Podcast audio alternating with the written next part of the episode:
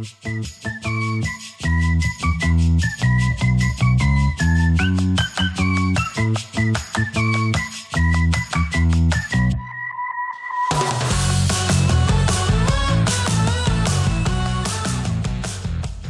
a todos y bienvenidos a un nuevo episodio de Soy yo el cretino por Caras and Faces, un programa donde discutimos temas variados para entretener a nuestro filósofo interior y decidir si las personas tienen razón o si simplemente son unas cretinas. Yo soy su anfitriona Tao Tazón, gracias por sintonizarnos. Sí, es como todo el mundo, todos tuvimos una situación donde la gente dice, oh, yo no quiero nada, yo no quiero nada. Y pues cuando, cuando la, la comida llegue, dicen, oh, oh, tengo tanto hambre. Ah, so, um,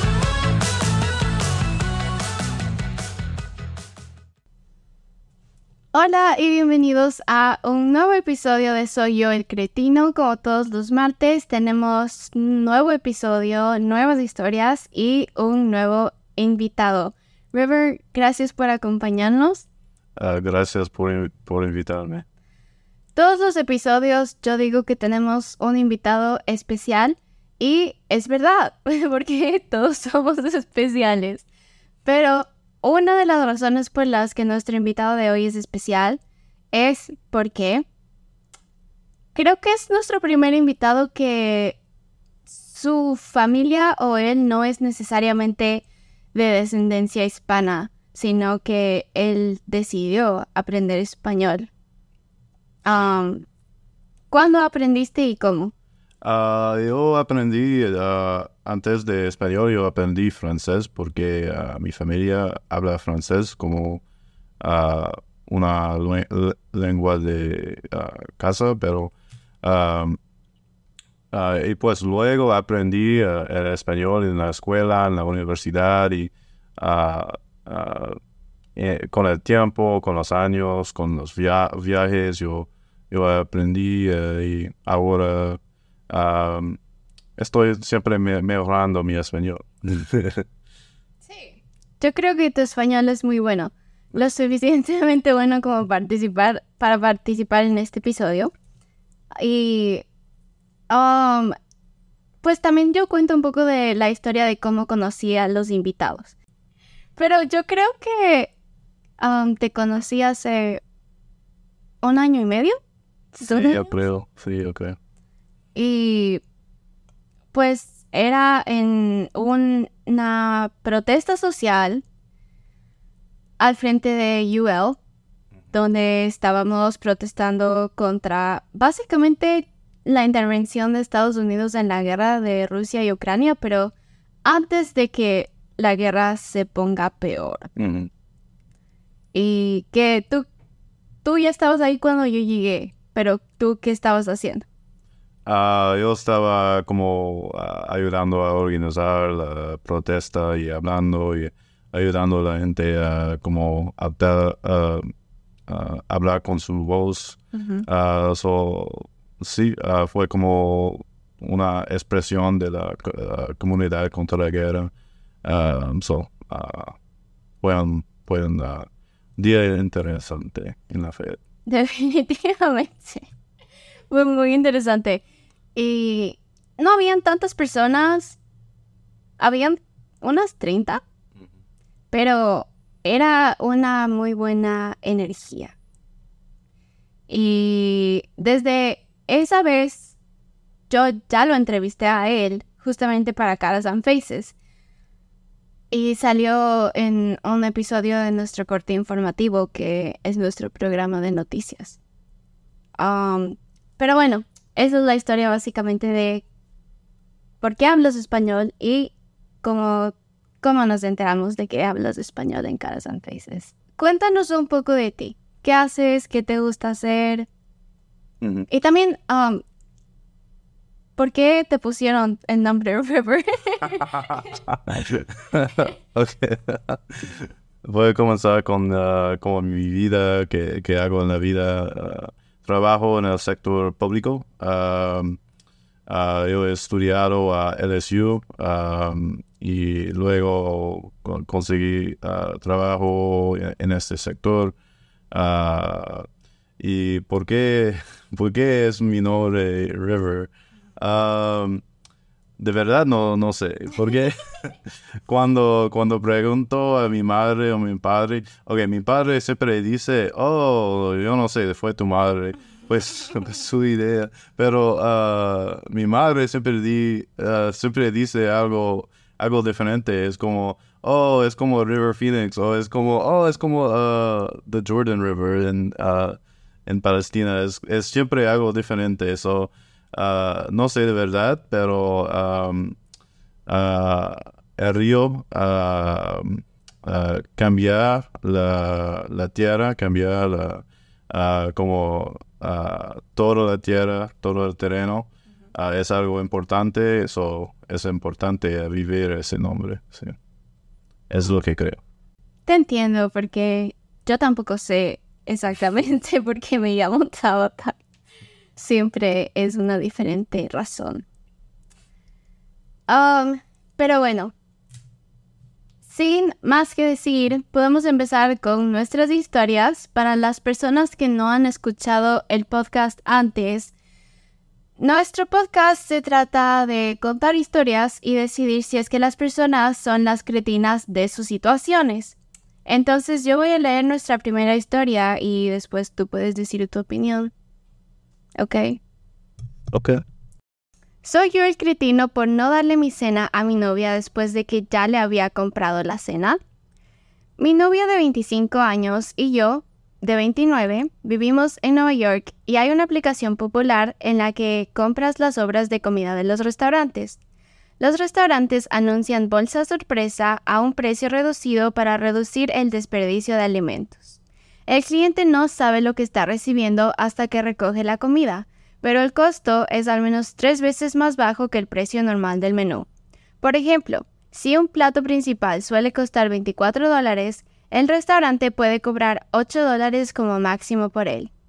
Estos son impredecibles. A veces obtienes exactamente lo que quieres a un precio muy reducido, pero a veces obtienes algo que de otro modo no hubieras pedido. Ayer pedí una bolsa sorpresa en un asador que estaba recogiendo de camino a casa. Le envié un mensaje de texto a mi novia preguntándole si quería uno, pero dijo que no, que no tenía ganas de barbacoa. Sin embargo, había un restaurante indio justo al lado que también tenía bolsas sorpresa disponibles en la aplicación. Ella pidió una de esas. La parrillada costó 12 dólares y la comida india costó 10 dólares. Cuando llegué a casa desempaqué las comidas para ver qué teníamos. Yo estaba emocionado por mi bolsa. Como pagué 12 dólares, sabía que el valor tenía que ser de al menos 36 dólares. Había costillas, puerco desmenuzado, frijoles horneados, ensalada de papas, pan, cebolla y pepinillos. Mi novia, sin embargo, tuvo menos suerte. Su bolsa sorpresa solo tenía seis tipos diferentes de sopa. La mitad de ellos eran variaciones de la sopa de coliflor. Estaba súper decepcionada. Me preguntó si podíamos compartir mi barbacoa y le dije que no, que tengo hambre, que ya me ofrecía a comprarle un poco y dijo que no, así que yo me la iba a devorar. Se enojó y me llamó cretino. Le dije que si no quería sopa debería haber pedido algo específico en lugar de usar la aplicación de las bolsas sorpresa. Luego le dije que simplemente ordenara algo de una aplicación de entrega de alimentos. Ella dijo que no quería gastar el dinero. Otro contexto es que yo gano mucho más dinero que ella y pago todo el alquiler del apartamento. Sé que ella tiene un panorama financiero un poco difícil en este momento. Luego le dije que si ella no quiere pagar por la entrega, puedo caminar a la tienda en nuestra calle y puedo comprarle algo ahí. Otro contexto es que vivimos en un cuarto piso sin ascensor y ella se rompió la pierna en un accidente automovilístico hace un mes, por lo que puede ser difícil moverse. Pero, en mi defensa, para empezar, yo le ofrecí comprarle su barbacoa y ella la rechazó. Ella eligió su propia comida y yo la recogí de camino a casa. Y cuando no estaba satisfecha, le sugerí dos soluciones. ¿Soy yo el cretino? ¿Qué piensas? Ah, para mí es como, ok, primero, a mí no me gusta cauliflower. Estoy, estoy empatizando con, con, con, la, con la novia en esta situación, pero es como cuando, cuando está en, una relación con alguien, um, es como es como un acuerdo de compartir la vida, lo- los golpes de la vida, comportemos como comporten la- los golpes de la vida y todos los, los tiempos difíciles y las cosas como buenas. Um, so es como si la suerte dice que, oh, yo, yo tengo sopa de cauliflower, no, nadie quiere eso. Pero es como, es solo cinco, ah, o- ocho dólares, es no, es, no es como, no, no pagaste como 50 dólares, es, es, es muy barato. ¿Por- ¿Por qué no puedes como compartir eso? Eh, y a veces sí, es como todo el mundo, todos tuvimos una situación donde la gente dice, oh, yo no quiero nada, yo no quiero nada. Y pues cuando, cuando la, la comida llegue, di- dicen, oh, oh, tengo tanto hambre. Um, pero es que si tiene hambre, eso es como la, es como necesitas hambre para vivir. Si no compartes tu, tu, tu ah, comida cuando ah, está como convenient, está como es que como no compartir la vida, me parece un poco raro. So, sí, Ah, sí es, es el. Estoy mu- muy emocionado. Um, sí. Yo creo que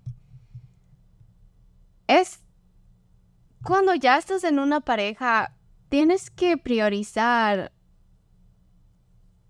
que la otra persona también se sienta bien. Y pues si ella le hubiese dicho, cambiemos, tú ten la sopa y yo tengo la barbacoa, eso hubiera sido injusto. Pero ella le dijo, compartamos. Y además que él tenía tanta comida, tenía muchos diferentes platos, que si es, yo creo que de verdad, si es que él la quisiera de verdad, no le haría tanto problema. Y sobre todo considerando que ella está rota la pierna, literalmente tuvo un accidente de auto. No es que fácilmente puede decir, bueno, me voy a comprar otra comida. Incluso si tuviera el dinero, que no tiene.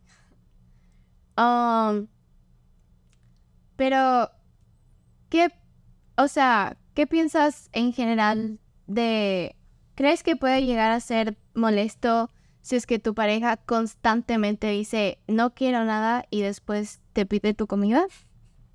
Ok, es, sí es como, ah, porque estuve en esta situación en, el pasado, yo, yo ah, ya tengo como mis ideas sobre, sobre eso, pero ah, yo no sé, es, es como, si es, es solo como una vez por semana, me parece de esta historia que ah, viven juntos. Ah, so es como hay los días malos, hay como ah, no he planificado qué, hacer con- por la comida y siempre hay problemas en la vida, pero a veces debes hacer un poco más que tú, co- que tú como tu, ah, tu novia, tu novio, ah, para hacerle sentir mejor cuando está como un día ah, difícil o algo así. Esa situación dice que, oh, yo creo que tiene problemas financieros, pero ni si vives tan, como juntos y no sabe eso es- y tiene como problemas con su carro, me parece como no sabe qué pasa con tu, con tu novio. Eh, so, mm, a mí no es un problema compartirme ah, comida porque siempre hay más, pero puede, puede puedes ah, como comprar más comida, pero no puedes como, ah, yo no sé, Eh, es fácil encontrar nueva comida, es lo que... Es fácil encontrar nueva comida y no es fácil encontrar nuevas novias. sí, sí. Es- estoy de acuerdo. no creo que debería haber sido un problema tan grande. Y también creo que el hecho de que él diga, en mi defensa, yo le ofrecí barbacoa, en mi defensa, yo pasé comprando esta comida, eso solo le hace incluso más cretino, porque está sacando en cara y presumiendo como yo hice todo esto, así que yo no soy el cretino, pero sí lo es al final del día, porque igual ella estaba más sensible por su accidente. Um, así que yo creo que es un super mal novio y un cretino. Y tú también crees que es un cretino. Sí, yo creo.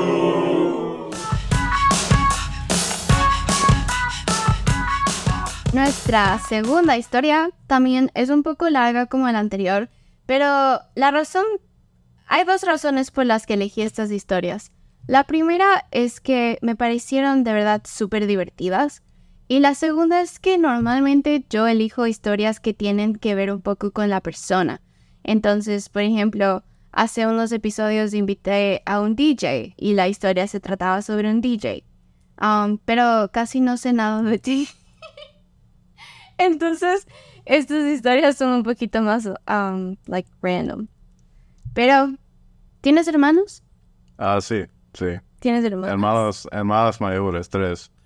Y una, eh, una hermano como menor, pero mucho más menor. So, yo siempre fue el, más menor. Ok. Sí. Ok. Um, pues esta historia más o menos se trata de hermanos y de problemas financieros y dice así.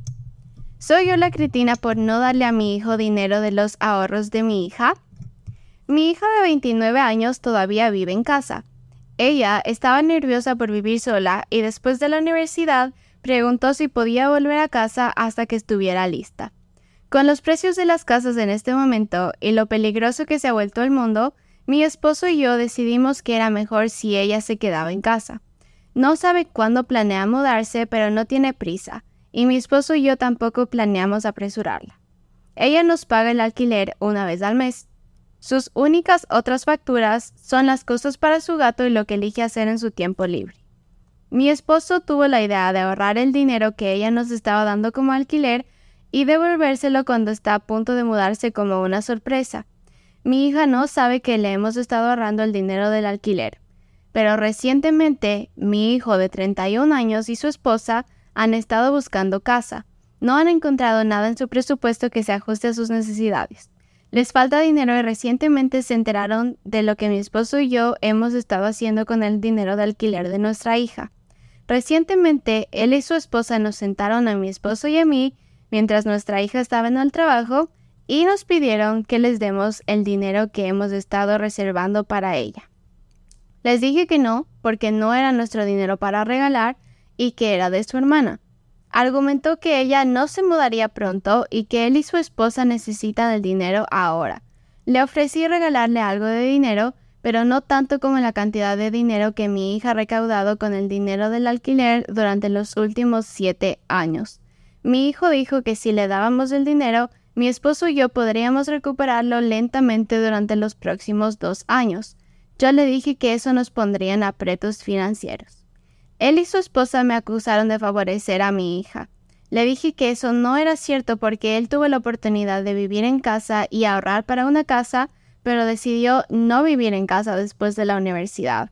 Hice lo mejor que pude para explicarles que no podía simplemente regalar dinero que no me pertenecía, pero él y su esposa se fueron enojados después de que me negué a ceder. ¿Soy yo la cretina por no regalarle el dinero? Para mí e, es una situación como un poco como complicada porque es que si, si pagan eh, el, alquiler eh, es que no viven en una casa que, es los suyos, pero ah, si van a comprar una casa es posible Sí, es posible que la, familia, va a vivir en esta casa y no, y no van a pagar la renta. Ah, es posible que eso sería mejor para la familia, pero si es solo como para ayudar a, al hijo, me parece como es como favorizar a un hijo sobre la otra. So, es una situación un poco como complicada, pero ah, con más detalles es como ah, es posible que, que, es un poco malo. Yo creo que ella no es la cretina, porque tal vez yo esté un poco biased, porque pues yo aún vivo con mis papás y mi hermano no. pero esa ha sido nuestra elección. O sea, yo elijo vivir con ellos porque... por muchas razones. Hay muchos adultos jóvenes, como en sus veintes, que deciden quedarse con sus papás, pero pagar algunos bills o pagarles la renta a sus padres para no ser tanto un peso financiero para sus padres. Um, pero lo que yo creo es que los papás son dueños de la casa y ella les paga la renta a ellos solo como para ayudar. Y la madre está guardando ese dinero para dárselo a ella cuando decida irse de la casa. Lo cual significa que básicamente siempre ha sido el, dinero de ella, de la hija. Sí, eh, para mí es un poco raro que, el, hijo sabe que tienen ese dinero para la IA, pero es como un secreto. So, me parece que, había como, como una presión sobre los, los padres o los padres comparten información con, la, con el hijo y el hijo que, que no comparten con la IA me parece un poco raro porque para mí no, no sé mucho de las como la, vida financiera de mi, de mi familia. Yo sé un poco, pero no tanto que yo sé, oh, ahora es esto para esto. No, no sé esos detalles. Ah, y mismo cuando no vivo con mis padres, pero mismo cuando vivía con ellos, eh, no fue así. So, me parece que, que el hijo tiene un poco de, como información privilegiada, es, un poco raro uh, compartir esa información sin, sin la, como el conocimiento de la, de la hija. So, uh, yo no sé, me, parece como, como había algo que, que pasó que no, sabe, no sabemos. So, no creo que como la, la IA es la, la cretina, es como y la mujer tampoco, porque quiere, quiere ayudar a, su familia a comprar una casa. Es una cosa muy importante en la vida, pero para el, hijo me parece un poco raro que, quiere tener el dinero de su, de su ah, hermana, me parece muy raro. Pero sin su conocimiento, si, si fue como algo que, como regalo o algo así, o algo que como... Uh, discuten, pero es como un secreto. Me, parece muy, muy como... Ah, Sospechoso. sí. Um, sí, yo también me pregunto por qué él sabe de ese ahorro que es una sorpresa para su hermana. Um, y también, pero también siento que él, él y su esposa tienen una actitud demasiado entitled, porque no es su dinero. Y si él ya decidió irse de la casa, no puede solamente pedir el dinero de su hermana. pero también otro punto importante es quizás él no tuvo la misma oportunidad de quedarse en la casa como ella. Por ejemplo, ella se quedó hasta los 29 años y el hermano recién tiene 31 y ya no había estado en la casa desde que se graduó. Um, lo cual me lleva a otro tema, que es la diferencia cultural. De qué tan normal es que un hijo se quede en la casa y si es que eso también tiene que ver con su género. ¿Tú qué piensas? Ah, para mí es como, en mi familia es, es como cuando tienes a 18 años es que ah, vayas de la casa, pero ah, ah, viví con mis padres cuando ah, tuve como 24, ah, para como, no fue mucho tiempo, pero unos meses. Y creo que mi, mi, eh, mi hermana era un poco como, mm, you know, envidiosa, pero ah, es un poco diferente porque mi, mi, ah, mi hermana tiene hijos y yo no, yo no tengo. So, es un poco diferente vivir con ellos, pero am, ah, también yo sé que si yo fue como una mujer, quizás sería más difícil preguntar a mis padres, ayudar y cosas así.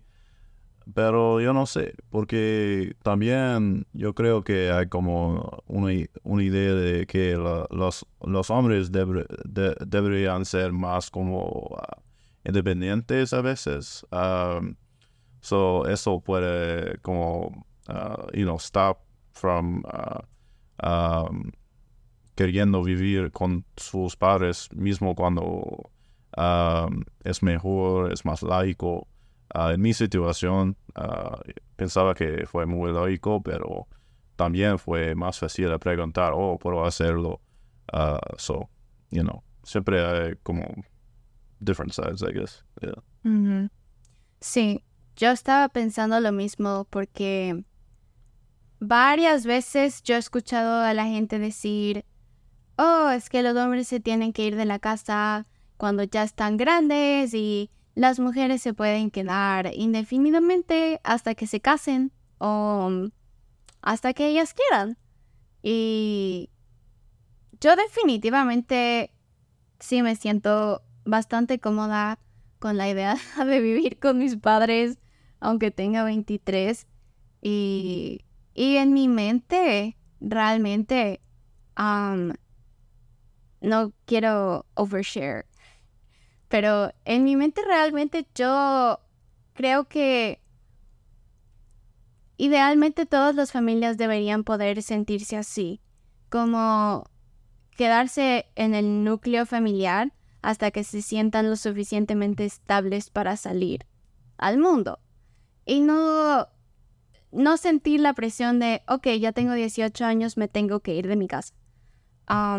Pero tú y tus hermanos se fueron a los 18 porque ustedes querían o porque tus papás querían. Ah, para mí fue como mi decisión porque ah, yo tenía 24, ah, 14, ah, 18 y la, primera vez que yo salí de la casa ah, fue para la escuela, la universidad. So, eh, estudié eh, en otra ciudad y fue mi decisión y no quería quedarme en casa. No, no, absolutamente, pero... am, con mi ah, hermano, yo creo que sí, sí, es posible que si ah, hubiera la, como la posibilidad de hacer eso, ah, lo haría, pero no sé. Am, porque tiene, tiene hijos eh, es más complicado porque debes hacer tantas cosas. Es, es más como criar los hijos, eh, no es, no es solo alojar a tu niña, es muchas más cosas. Pero cuando tenía 18 años, tenía otra idea de, de qué es como importante en la vida. Entiendo ahora, no vivo con mis padres, no vivo en la misma ciudad de mis padres, ah, pero veo la importancia y como estoy más, you know, viejeciendo, pero, um, ah, you know, siempre es importante ser como con tu comunidad, si es tu familia o tus amigos muy cercanos o que sea, pero ah, no debes como hacer todo, todo, todo lo que puedes para separarte de tu comunidad, vivir en una situación que ah, posiblemente no va a ser mejor para ti. Si no, sa- no sabes ah, de verdad que, que es ah, como el mejor. So. Sí, Es complicado. sí. Um, pero si tuvieras que decidir, ¿tú crees que la mamá es la cretina o no? Ok, no entendí. ¿La mamá decidió como darle el dinero o no? No, darle. Ok. Ah, digo, digo que no es, no es la cretina, porque si sin, sin preguntar a la hija y saber qué, qué piensa ella, es, es su decisión, es su dinero. Even, you know, si eh, ella no sabía, pero sí. Ah, no es justo darle al hermano y sin uh, decirle cómo eso es que tu ah, hermano quería. No es, no es justo a mí. So, no es la cretina. Sí, yo también estoy de acuerdo en que no es la cretina. Pues esas fueron nuestras historias de este episodio. Muchas gracias por haber venido. Aprecio muchísimo que vengas a este podcast y salgas de tu zona de confort a hablar español para el entretenimiento de todos nosotros. Así que gracias. Y gracias por tenerme, fue un gran, placer. placer Muchas gracias. No se olviden que ustedes pueden enviar sus historias si es que se preguntan si es que están siendo los cretinos o no de su situación. Y de hecho, eso me recuerda algo interesante que me pasó la anterior semana cuando estaba aquí en la oficina trabajando y una persona vino y me dijo, um, estoy afuera de la oficina, ¿puedo, puedo, puedo pasar? Y yo le dije, claro. Y vino y se sentó y me contó toda una historia en la que me preguntó si es que él era el cretino de su situación. Y yo le dije, no estoy capacitada para responder. Este programa solo es un programa de entretenimiento. No se tomen en serio nada de nuestros consejos. Pero aprecio muchísimo que esa persona haya venido aquí, se haya tomado el tiempo para contarme su historia y pasar tiempo conmigo también, porque estaba sola. pero el punto es Siempre pueden venir, las oficinas de Caras and Faces están abiertas para ustedes o si quieren enviar su historia por internet. En los comentarios y en la descripción del podcast está nuestro correo electrónico para todas las personas que nos están escuchando. Muchas gracias y los veremos la siguiente semana en nuestro décimo episodio. Bye.